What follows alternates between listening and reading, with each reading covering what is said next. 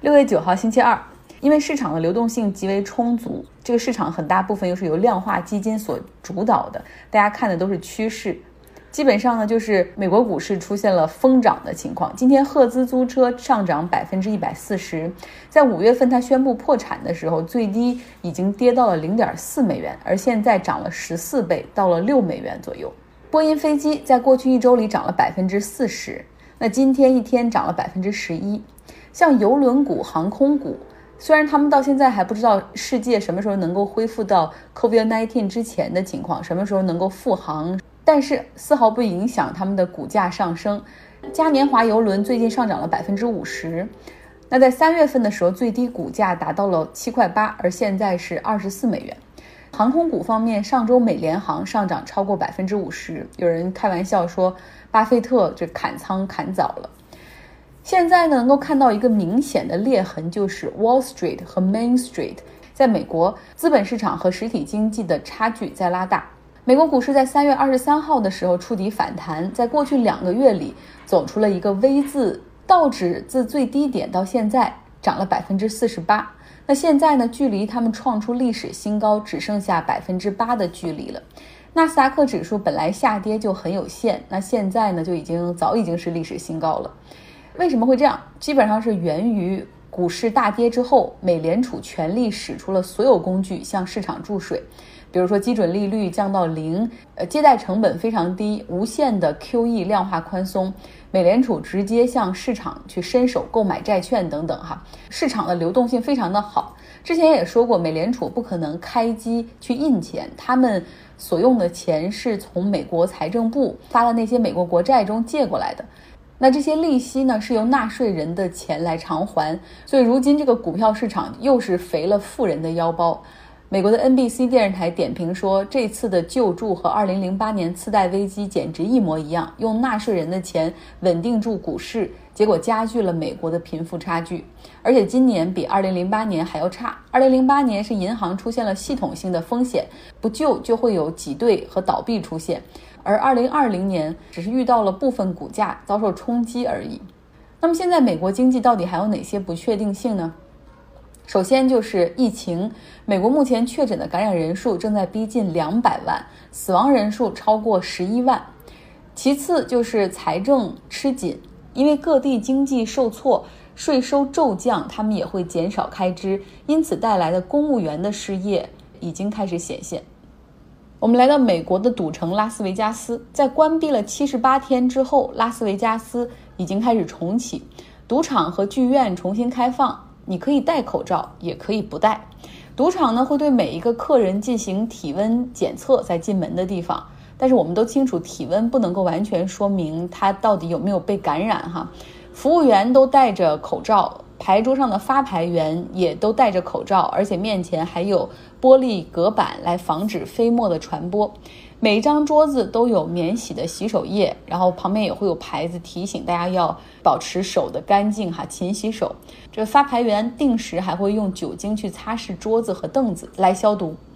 拉斯维加斯所在的内华达州的州长说：“你可能找不到比赌场现在更安全的地方了。”但是流行病学专家不能同意，他们认为说，一个感染者如果进入赌场的话，通过模型的推导，他们发现至少可以传染二百个人。像拉斯维加斯这座城市，去年有四千二百万游客来这个城市观光旅行，百分之八十的人来自其他的美国城市，百分之二十的人来自其他国家。他们来此旅行、赌博或者参加展会、论坛，平均停留的时间只有三天，之后就会飞往其他的地方。而且旅客在拉斯维加斯停留期间，通常会去至少三家酒店吃饭、看秀、赌博或者住宿，所以真的很难进行流行病学的追溯。其实大家都知道重启的风险现在很高哈，但是州长认为不能再等了，毕竟拉斯维加斯去年赌博业总共为他们贡献了八十八亿美元的营收。那现在因为疫情所关闭的两个多月里，拉斯维加斯的失业率已经上升到快到百分之三十了。像 Van Resorts 度假村，他们在疫情之前每天有超过一万名的客人就这样进来消费。酒店内有十七家餐厅，每天会卖出三点四万杯的饮料、酒水，一点七万吨的饭。所以说每停一天，不论是对于酒店还是城市，好像都是很大的损失。所以重启是必须的。那有一些酒店会做的比较全面，比如说像这个韦恩 Resort，已经给所有的员工做了检测，而且呢，赌场内就有检测点。如果赌客感觉到现场不舒服了，可以马上进行检测。那人又能怎么样呢？这是不知道哈。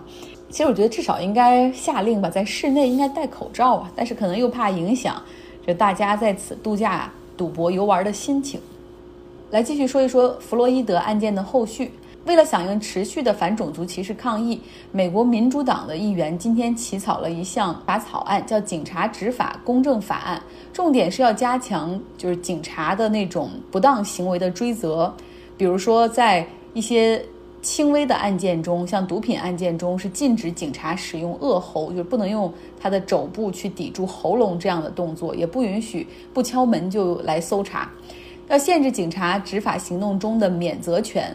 要成立联邦登记处，登记警察不当行为的投诉和处理结果，要求所有警察必须佩戴随身的摄像头，而且要求地方的警察部门按照种族、性别、宗教和年龄来向联邦政府提交使用武力搜查、搜身的数据报告，同时还要对警察内部进行种族偏见的培训等等。那根据流程的话，这个会先在众议院来进行投票，之后会进入参议院。那么在美国各地方呢，则兴起了一一种更为的 aggressive 的改革呼吁，就是要 defund the police，削减地方政府对警局的财政支持，将经费转移到其他的社会服务上去，比如说转移到住房项目、精神病治疗和教育上面，从源头就减少罪犯和犯罪的动机。那目前呢，警局的预算很大一部分是用来购买装备。像走在美国，你可以看到警察的，不论是他们的车还是身上的武器，哈，都有那种军事化的倾向。但真的有这样的必要吗？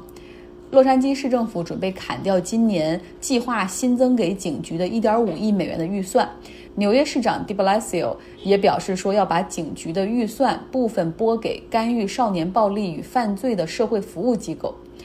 有人说，这是不是有点太过了？你们现在。要 define 警察，以后美国犯罪率高了，你们又该怪怪警察不作为了。但实际上有一组数据，听完之后你可能会有其他的想法。根据美国的 Urban Institute 他们的研究显示，美国警队的拨款从1977年到2017年这四十年间是稳步上升，就整个全美国的警队的拨款哈得到的拨款从423亿美元增长到现在每年是一千一百四十五亿美元。这种增幅是远超于美国政府对于医疗、疾病控制、环保以及紧急救灾援助的拨款，还有一些地方。干脆就是喊出了要取消警局，像弗洛伊德丧生的这个城市明尼阿布利斯，有九名市议会的议员呼吁逐步取消警察局，建立另外一套社会安全维护机构。既然没有办法破除警局的这种坏文化，总有警察工会干预改革，那就干脆不破不立吧。今天结尾要讲一个我们每天都在摄入却全然不知的东西，叫做氟化物，从来没有听说过是吗？那么你现在拿出牙膏看一看，你牙膏的背面的成分表是否标注出这个牙膏里面有氟化物？通常会标注说我们添加了氟化物，帮你强健牙齿。很多品牌还把它当成一种额外的福利，像我手中的高露洁就是这样来写的。那我手中另外一个牙膏品牌 Tom's，他们以天然和健康著称，上面则标出了无氟化物 （fluoride free）。成为他们的另外一个卖点。那么，另外呢，像在美国喝的水中也有氟化物。美国是从1945年开始，在局部城市尝试在自来水中加入氟化物。通过对比的数据追踪，发现氟化物对牙齿坚韧有效，哈，逐步推广到全国。那在200年前，那个时候人的牙齿状况很糟糕。像美国的开国总统华盛顿，他57岁的时候就只剩。满口牙里只只有一颗是自己的了，剩下都是假牙。那个年代的假牙生意也很好，有的是用动物的牙做的，马的、驴的，有的是把奴隶的牙拿过来做成假牙。那在更早的时候，滑铁卢战役，很多士兵死了之后，就会有人专门去战场上去拔死尸的牙。另外，在一百多年前，很多军队征兵的时候要求至少要有十二颗牙，而且是那种上下可以对得上的，保证吃军营的饭不成问题。在工业革命之后，有科学家发现，制铝制铁的这些工厂附近水污染比较严重，但反倒这些地方的人的牙齿状况会好一点。而到了二战的时候，美国搞那个曼哈顿计划进行核武器的研发，在其中呢加入了大量的氟化物，让这个铀。比较稳定的存在，这时候专家开始研究氟化物，哈，看对人体到底会有怎样的影响。之后呢，通过对部分水域进行少量投放氟化物和没有氟化物地区的七年长期对比，然后认为说有效，可以减少蛀牙，加强牙齿。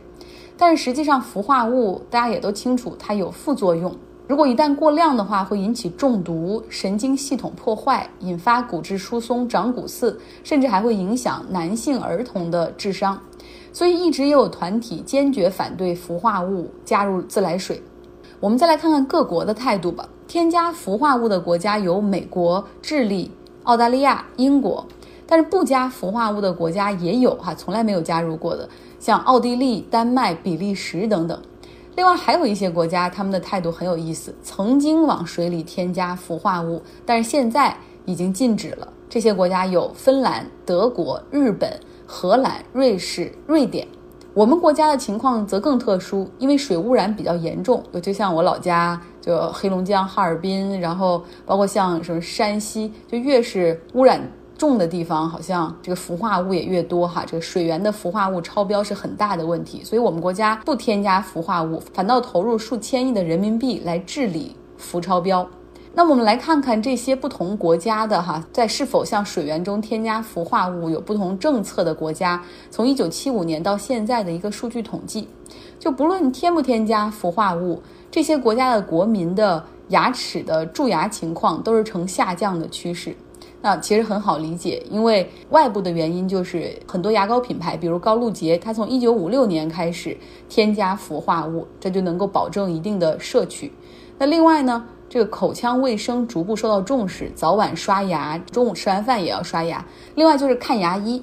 所以在有证可查的发表的正规期刊上发表的关于氟化物讨论的论文就有四千多篇，但是呢。就是因为无没有办法排除上述的这些外部因素的改改善，所以每一篇论文就变，就算是发出来，也会遭到另一个阵营的质疑哈。就是说没有干净的数据，所有数据都受到了污染，因为你没有办法去排除这种外部的因素。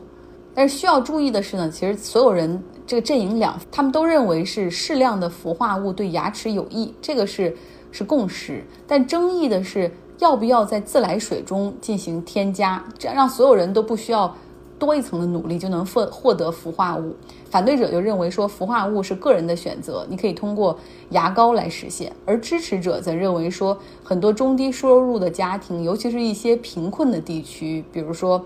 第三世界的国家、非洲、南亚等等，还有很多地方可能没有条件一天刷两次牙。那么这样的时候，政府添加氟化物。实际上就是可以对这些弱势群体的保护。好了，听我讲完这些，相信大家肯定会拿出牙膏，至少看看上面有没有氟化物。刚才也说到，中国是水中面临着氟超标的问题，那这种情况下，牙膏厂商还有必要添加氟吗？这些都是争议点所在。我每次讲这种所谓像补脑啊或者知识类的，都会都会受到专业人士的质疑。这一次的讲的内容呢，是我从《大西洋月刊》上看到的一篇文章，所以和大家分享。但也同样欢迎更专业的人士来拍砖。好了，今天节目就是这样，感谢大家，希望有一个愉快的周二。